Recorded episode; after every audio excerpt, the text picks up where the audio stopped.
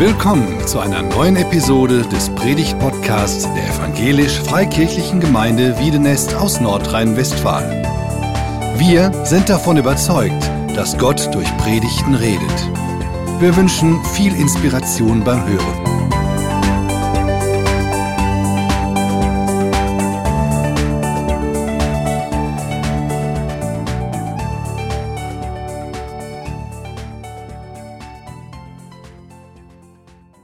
Ja, ich freue mich heute Morgen hier zu sein bei euch und ich begrüße alle, auch Gäste, herzlich willkommen. Ich muss mich mal kurz hier noch einrichten. Ja, ich habe heute ein wichtiges Thema mitgebracht, was mir persönlich wichtig geworden ist, geistliche Väter und Mütter. Und ähm, ich erkläre gleich auch, warum mir das so wichtig geworden ist. Es gibt drei Gründe. Einmal meine Erfahrung, die ich in Mannheim gemacht habe, die Erkenntnis, welche Menschen mich wann geprägt haben und die biblischen Beispiele. Und ähm, am Anfang möchte ich ganz kurz uns hineinnehmen. Es ist schon lange her. 2006 haben wir einen Buscafé-Einsatz gemacht. Ich habe beim Missionswerk Jans-Team in Süddeutschland angefangen als Evangelist und wir hatten, wir wurden eingeladen zu einem Buscafé-Einsatz, den durchzuführen in einem Ghettoviertel in Mannheim. Das Problem oder die Herausforderung war, dass keine Gemeinde uns eingeladen hatte, sondern einzelne Christen aus verschiedenen Gemeinden. Und ähm, das gab dann hinterher auch ein Problem, wobei es mir nicht darum geht, irgendwelche Christen schlecht zu machen, überhaupt nicht. Aber es ist so, wir haben eine Woche haben wir diesen Buscafé-Einsatz gemacht. Und in dieser Woche kamen unglaublich viele junge Männer zum Glauben an Jesus, haben das festgemacht, haben ihr Leben in Gottes Hand gelegt. Und ähm, ich habe hier mal ein Foto mitgebracht von einigen von denen. Also es war unglaublich. Wir hatten am Ende 70 Karten von Menschen, die gesagt haben, ich will einen Anfang mit Jesus machen. Ich möchte mit ihm leben. Und ähm, das Problem war wirklich dann, dass ich ein, zwei Monate später, als der Einsatz vorbei war, telefoniert habe und mal nachgefragt habe, ja, ist irgendwas jetzt mit Nacharbeit angelaufen und so weiter. Und ich habe gehört, dass nichts läuft, dass nichts passiert ist. Und es hat mir fast mein Herz gebrochen. Wir sind in der Zeit gerade von, von Solingen nach Kandern bei Lörrach gezogen. Und ähm, was ich dann gemacht habe, ist, dass ich dann zwei Jahre lang immer wieder, wenn ich irgendwie Zeit hatte, bin ich nach Mannheim gefahren und mit den Leuten konntest du auch keine Termine machen, weil sie sich nicht dran gehalten haben. Von daher war ich immer an einem Ort hinter einem Kinderspielplatz dort in diesem Viertel. Und ich wusste, wenn ich den ganzen Tag oder die meiste Zeit dort bin, dann werde ich wahrscheinlich alle am Tag irgendwann sehen. Und ich stand da, ein paar Studentinnen haben auch mitgemacht, mir mitgeholfen und ob es Frühling, Sommer, Herbst oder Winter war, immer wieder stand ich dort und ich habe mit den jungen Männern, auch mit noch jüngeren Leuten geredet, diskutiert, den, mit den Bibel gelesen und wir haben versucht einfach, ich habe einfach versucht, diese Nacharbeit aufzubauen. Am Ende muss man sagen, es hat nicht wirklich so funktioniert, wie wir uns das eigentlich gewünscht haben. Ich bin später auch öfters nochmal in Mannheim gewesen und äh, auch in dieses Viertel gegangen. Ich habe keinen mehr wiedergesehen, weil die meisten haben versucht, dieses Viertel zu verlassen, wenn es irgendwie möglich war. Und dann ist mir klar geworden, Mensch, wie wichtig ist das eigentlich, dass jeder von uns einen geistlichen Vater, eine geistliche Mutter hat was könnte passieren mit deinem Leben, mit unserem Leben, wenn du jemand hast, der an dich glaubt, der für dich betet, der hinter dir steht und mit dem du über alles reden kannst. Und dann ist mir klar geworden, ich bin in einem Missionshaus in Wuppertal groß geworden. Meine Eltern sind Missionare unter Ausländern und Kindern gewesen. Und mir ist klar geworden, mein erster geistlicher Vater war eine Frau, Eva Marie, die in diesem Haus gewohnt hat. Sie war die Frau vom Missionsleiter und sie hatte direkt neben dem Eingang ihr Büro und sie hatte immer Lakritz. Und das fand ich super. Ich weiß, die einen lieben das, die anderen hassen das, es ist nicht schlimm. Aber auf jeden Fall diese Frau, die hatte für mich Zeit, die hat für mich gebetet. Selbst als ich weggezogen bin, hat die mir Briefe geschrieben.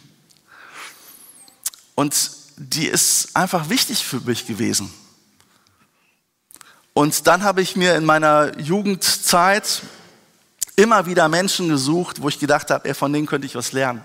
Und ich habe die oft angesprochen, habe gesagt, ey, können wir uns mal treffen?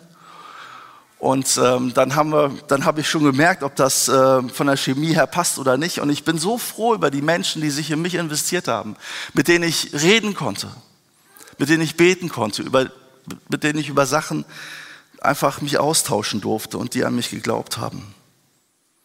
Und dann ist mir eigentlich auch klar geworden, dass auch in der Bibel, ach, das ist mein geistlicher Vater im Moment, Rainer Schmidt, und dann ist mir klar geworden, dass wir in der Bibel viele Beispiele haben, wo wir dieses Prinzip geistliche Väter und Mütter eigentlich sehen können. Na, natürlich ist ähm, der, der das am Moment, ja, der, der das natürlich am besten gemacht hat, war Jesus. Jesus war der ideale Mentor. Der, der hat nicht gesagt, ey, Männer, wir treffen uns alle zwei Wochen für zwei Stunden und dann reden wir über verschiedene Sachen. Der hat die Jünger mitgenommen. Er hat drei Jahre mit ihnen gelebt. Sie sind nebeneinander eingeschlafen und aufgewacht. Er hat sich um sie gekümmert. Sie schauten ihm über die Schulter bei seinen Reden, bei seinen Wundern von, von, Tausenden von Menschen, die er geheilt hat. Sie durften mithelfen und kleine Aufgaben selber übernehmen.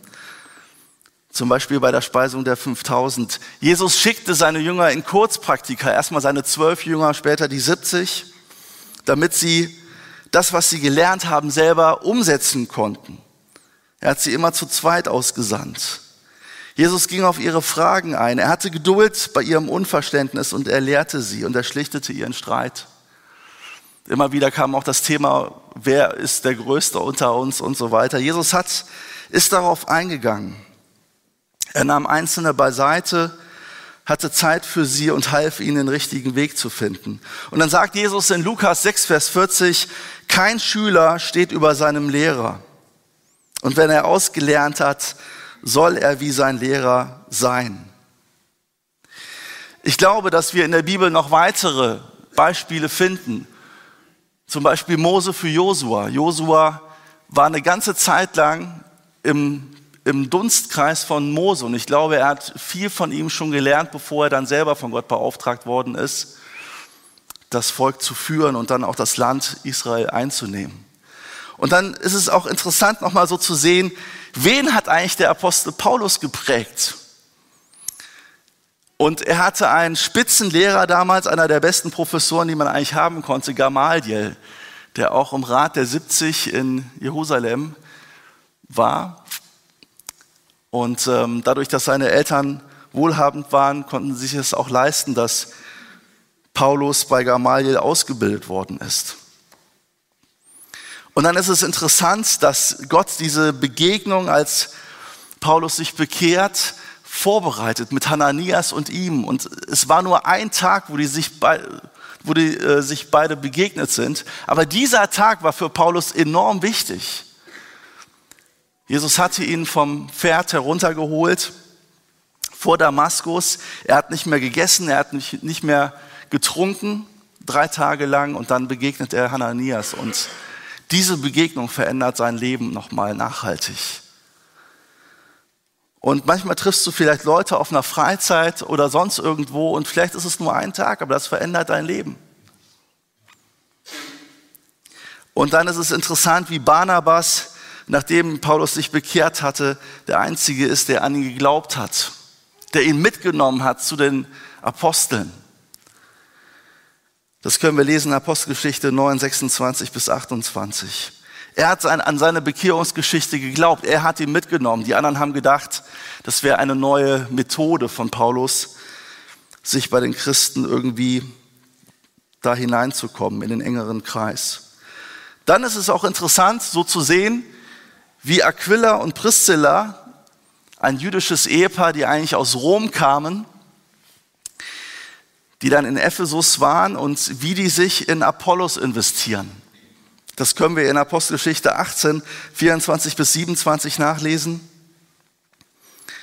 Sie sehen ihn, sie kommen mit ihm ins Gespräch und sie, sie nehmen ihn mit nach Hause und erklären ihm einige Lehren noch ausführlicher. Und dann glaube ich, eines der besten Beispiele, die wir eigentlich in der Bibel haben, ist das Verhältnis zwischen Paulus und Timotheus.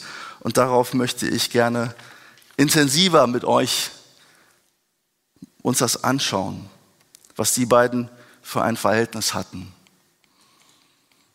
Wir steigen ein in Apostelgeschichte 16, 1 bis 3, wo die sich zum ersten Mal begegnen. Da heißt es, Paulus kam auch wieder nach Derbe und nach Lystra. In Lystra lebte ein Jünger Jesu namens Timotheus. Seine Mutter, die ebenfalls an Jesus glaubte, war jüdischer Herkunft, während sein Vater Grieche war. Diesen Timotheus, über den die Christen in Lyst, über den die Christen von Lystra und Ikonion nur Gutes zu berichten wussten, wollte Paulus auf die weitere Reise mitnehmen. Deshalb holte er ihn zu sich und ließ ihn aus Rücksicht auf die Juden jener Gegend beschneiden, denn sie wussten alle, dass er einen griechischen Vater hatte. Paulus kommt nach Derbe und nach Lystra, da war er schon mal, und dann trifft er diesen Timotheus. Und ähm, die Christen dort vor Ort konnten über Timotheus nur Positives sagen. Und er sieht ihn, er sieht sein Potenzial und Paulus packt Timotheus im Prinzip ein und sagt, komm mit. Und dann fängt Paulus an, sich stetig um ihn zu kümmern, sich stetig in ihn zu investieren. Später schreibt er ihm ja auch Briefe und das schauen wir an, wie auch seine Beziehung sich zu Timotheus verändert hat. Im ersten Timotheusbrief 1, Vers 2 schreibt Paulus, du lieber Timotheus stehst mir durch den Glauben so nahe und jetzt ist es wichtig zu sehen, als wärst du mein eigener Sohn. Ich wünsche dir Gnade, Barmherzigkeit und Frieden von Gott, unserem Vater und von Jesus Christus, unserem Herrn. Im zweiten Timotheusbrief sagt er, dir Timotheus, meinem geliebten Sohn. Also er sagt nicht, du stehst mir so nah, als wärst du mein Sohn. Er sagt, mein geliebter Sohn, wünsche ich Gnade, Barmherzigkeit und Frieden von Gott, unserem Vater und von Jesus Christus, unserem Herrn. Jedes Mal, wenn ich bete, bei Tag und bei Nacht, denke ich auch an dich und bin dann immer voll Dank gegenüber Gott, dem ich wie schon meine Vorfahren mit reinem Gewissen diene. Und wenn ich daran zurückdenke, wie du bei unserem Abschied geweint hast, sehne ich mich danach, dich wiederzusehen. Was wäre das für eine Freude? Voller Dankbarkeit erinnere ich mich an deinen Glauben, der so völlig frei ist von jeder Heuchelei. Es ist derselbe Glaube, der bereits deine Großmutter Louis und deine Mutter Eunike erfüllte. Und auch in dir, davon bin ich überzeugt, ist dieser Glaube lebendig. Paulus denkt immer wieder an Timotheus. Und beim letzten Abschied hat Timotheus geheult. Dürfen Männer heulen? Ist das ein Zeichen von Schwäche? Ich glaube inzwischen nicht, dass es ein Zeichen von Schwäche ist. Ich glaube, es ist okay ist, wenn man Gefühle auch zulassen darf. Und Timotheus war kein Muttersöhnchen, sondern es zeigt einfach, was die für eine innige Beziehung zusammen hatten. Wie sehr sie sich geschätzt haben.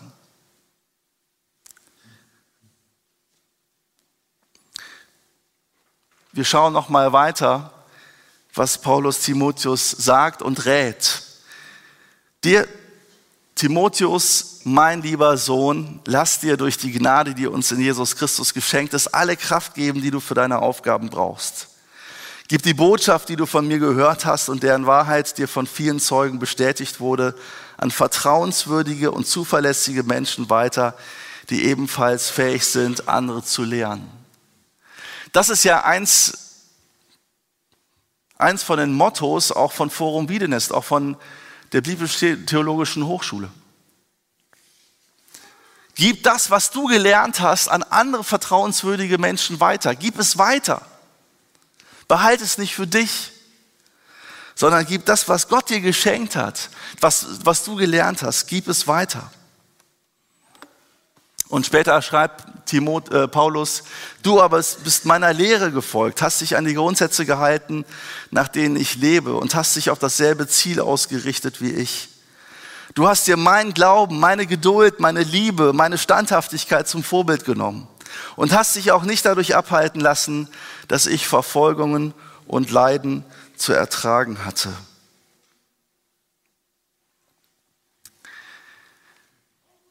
Wie könnte das Aufgabenprofil von einem geistlichen Vater, einer geistlichen Mutter aussehen?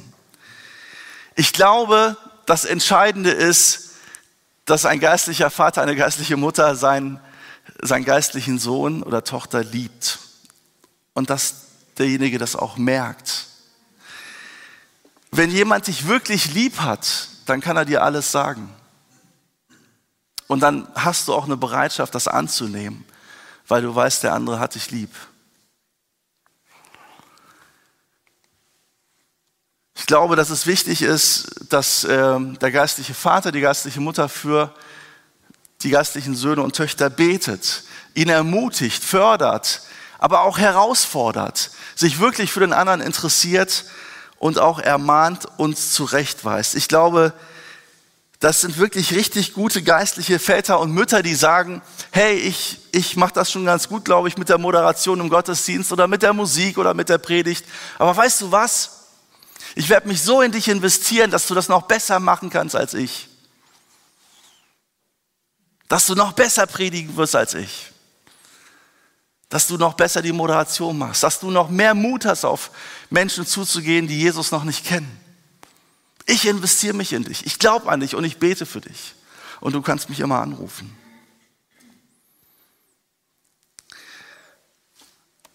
Glaube, ein geistlicher Vater und eine geistliche Mutter hilft uns auf drei Ebenen ganz stark.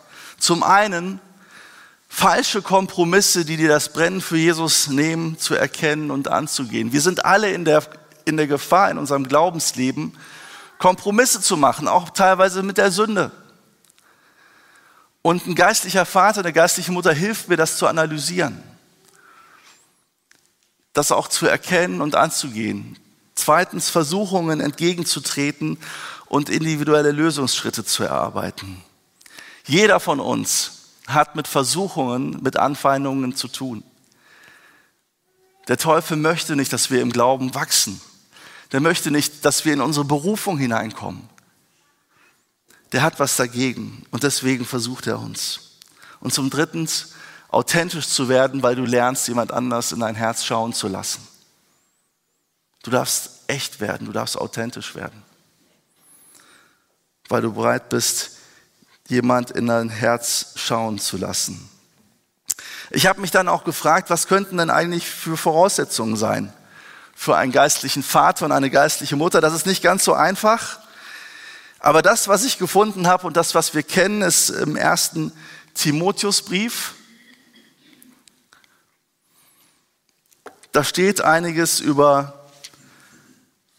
die Leiter der Gemeinde, welche Voraussetzungen sie haben sollten. Und ich lese ein paar Sätze vor aus 1 Timotheus 3, 2 bis 4. An einen Gemeindeleiter darf es nichts auszusetzen geben. Er darf nur mit einer Frau verheiratet sein. Er soll klar sein im Urteil, besonnen und würdig, gastfreundlich und ein guter Lehrer. Er darf weder ein Trinker sein noch ein gewalttätiger Mensch. Vielmehr soll er gütig sein, friedliebend und nicht geldgierig. Er soll seine eigene Hausgemeinschaft gut führen und seine Kinder zu Gehorsam und Würde erziehen. Und einige Verse später geht es um Diakone und Diakoninnen. In Vers 11 lese ich, entsprechend sollen die Diakoninnen würdig sein. Sie sollen andere nicht verleumden, vielmehr sollen sie klar im Urteil und in jeder Hinsicht zuverlässig sein. In einer anderen Übersetzung heißt es hier, sie, sie dürfen nicht klatschsüchtig sein. Ist natürlich schwierig, ne? wenn du einen geistlichen Vater, eine geistliche Mutter hast und die erzählt dauernd von, von deinen Dingen anderen Leuten und redet über dich, das stärkt natürlich nicht das Vertrauen. Ich war einmal in einer Gemeinde, da ich, kam ich mit der Tochter vom Pastor ins Gespräch und sie sagte, ja, ich habe mir auch so eine Frau gesucht und ich habe mich hier geöffnet. Und ein paar Wochen später wusste es die ganze Gemeinde, was ich ihr erzählt habe. Das ist eine Katastrophe, wenn das passiert. Da ist wirklich Vertrauen kaputt gegangen. Und ich habe sie ermutigt, da dran zu bleiben, sich nicht davon zu sehr runterziehen zu lassen, sondern sich eine andere geistliche Mutter zu suchen. Ich glaube, in der Regel ist es so, dass unser geistlicher Vater oder geistliche Mutter älter ist als wir. Meine geistlichen Väter und Mütter waren in der Regel 20, 30, 40 Jahre älter als ich. Sie sollten, glaube ich, mindestens fünf bis zehn Jahre älter sein als wir. Es kann aber auch sein, dass vielleicht in Ausnahmefällen dein geistlicher Vater oder deine geistliche Mutter jünger ist als du, weil du merkst, dass du wirklich was von ihr lernen kannst. Und dass sie dir in verschiedenen Punkten ein Vorbild ist. Es sollte ein echtes Jesus-mäßiges Vorbild für dich sein, wo du sagst, Mensch, an den und den Punkten kann ich wirklich von dieser Person lernen. So wie sie redet, betet, Jesus nachfolgt, das möchte ich auch tun. Was sollte man für einen Zeitrahmen anstreben? Ich glaube, es ist super, wenn man sich regelmäßig trifft. Vielleicht schafft man es alle zwei Wochen, sich für zwei Stunden zu treffen. Man kann den Rahmen begrenzen. Jeder von uns ist beschäftigt, jeder hat seinen, seinen, seinen Alltag, seinen Beruf, seinen Job. Aber ich glaube, so alle zwei Wochen für anderthalb, zwei Stunden, das bekommt man hin, wenn man sich die Zeit nimmt. Die Verbindung kann Wochen, Monate, Jahre oder sogar lebenslang dauern. Und du hast eventuell die Möglichkeit, es kommt darauf an, wie alt du schon bist, aber du hast eventuell die Möglichkeit, dich um 20 bis 30 Leute zu kümmern und dich in sie zu investieren in deinem Leben. Die Frage ist, ob du offen dafür bist ob du dafür bereit bist.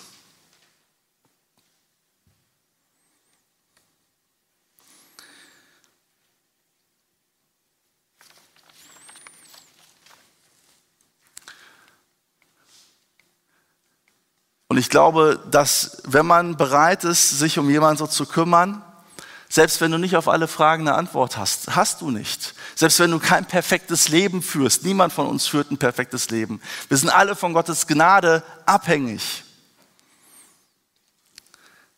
Aber es wird dich in deinem geistlichen Leben enorm nach vorne bringen, weil du Fragen gestellt bekommst, die du vielleicht erst klären musst, wo du selber vielleicht deinen geistlichen Vater oder Mutter erst fragen musst, wo du nochmal in die Bibel schauen musst aber es wird dich in deinem geistlichen Leben enorm nach vorne bringen, wenn du bereit bist, dich immer wieder um eine Person zu kümmern. Manche kümmern sich auch um mehrere Personen.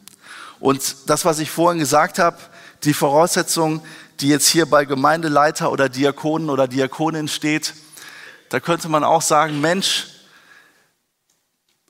erfülle ich diese Voraussetzungen eigentlich alle?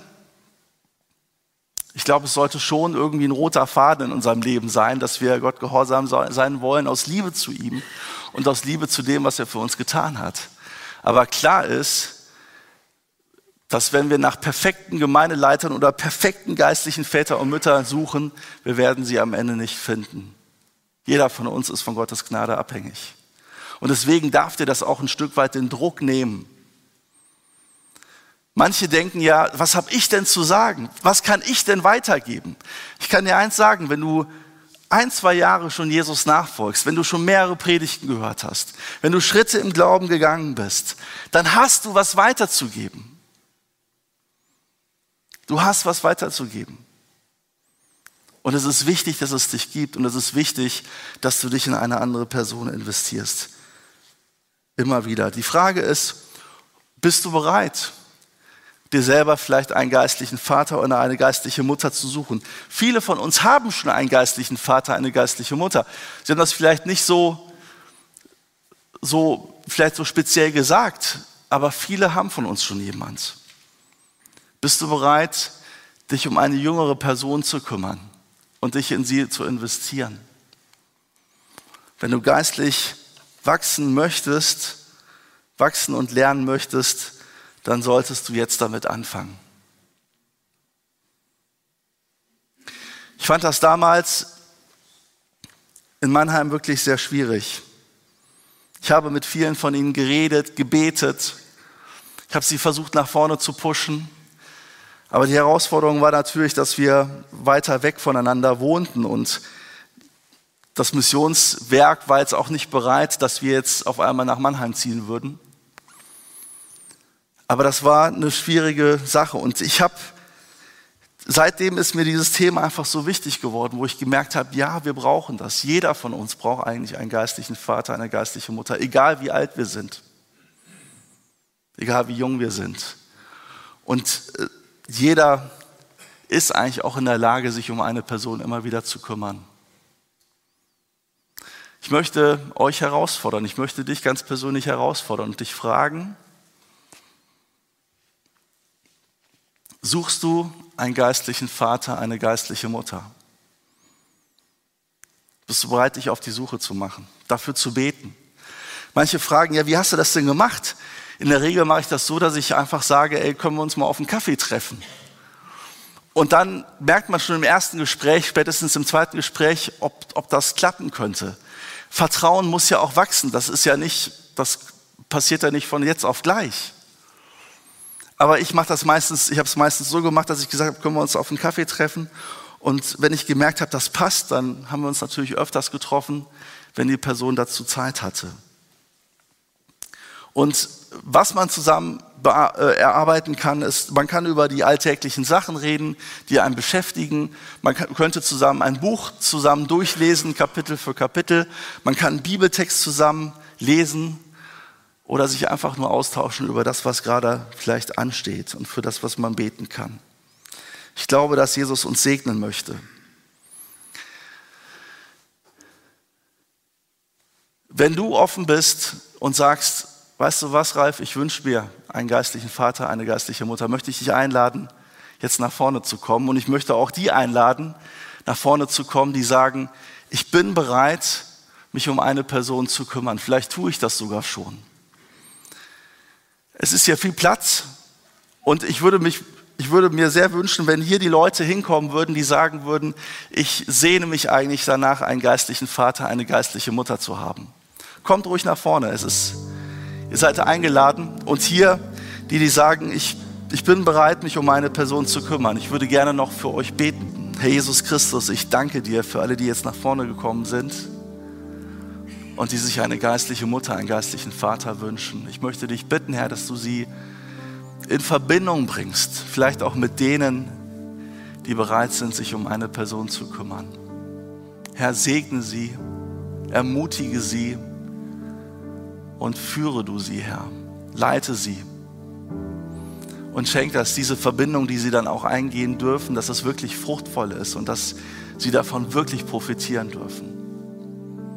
Ich danke dir dafür, dass ich sie dir anbefehlen darf. Und ich danke dir, Herr, für die, die jetzt nach vorne gekommen sind, die gesagt haben, ich bin bereit, mich um eine Person zu kümmern. Herr, danke für ihre Bereitschaft. Danke, dass du das belohnen wirst. Und ich möchte dich bitten, dass du ihnen Freude dabei schenkst, jemanden zu begleiten. Und da, wo sie das schon tun, dass du sie segnest mit Liebe und mit Weisheit und mit Geduld. Danke, dass du schon so vieles in ihr Herz hineingelegt hast, in ihr Leben hineingelegt hast, was sie weitergeben dürfen. Lass es ein Segen sein, Herr, für die Menschen, um die sie sich dann kümmern werden. Danke, dass du da bist und danke, dass wir dir diesen Gottesdienst anbefehlen dürfen, Herr. Danke, dass wir nicht alleine als Christen durch dieses Leben gehen müssen, sondern dass du uns immer wieder Menschen an die Seite stellst. Wir preisen dich dafür und geben dir die Ehre. Amen.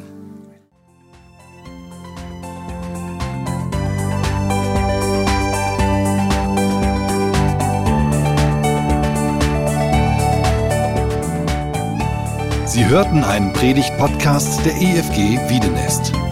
Weitere Predigten, Informationen zu Jesus Christus und zu unserer Gemeinde gibt es unter www.efg-wiedenest.de.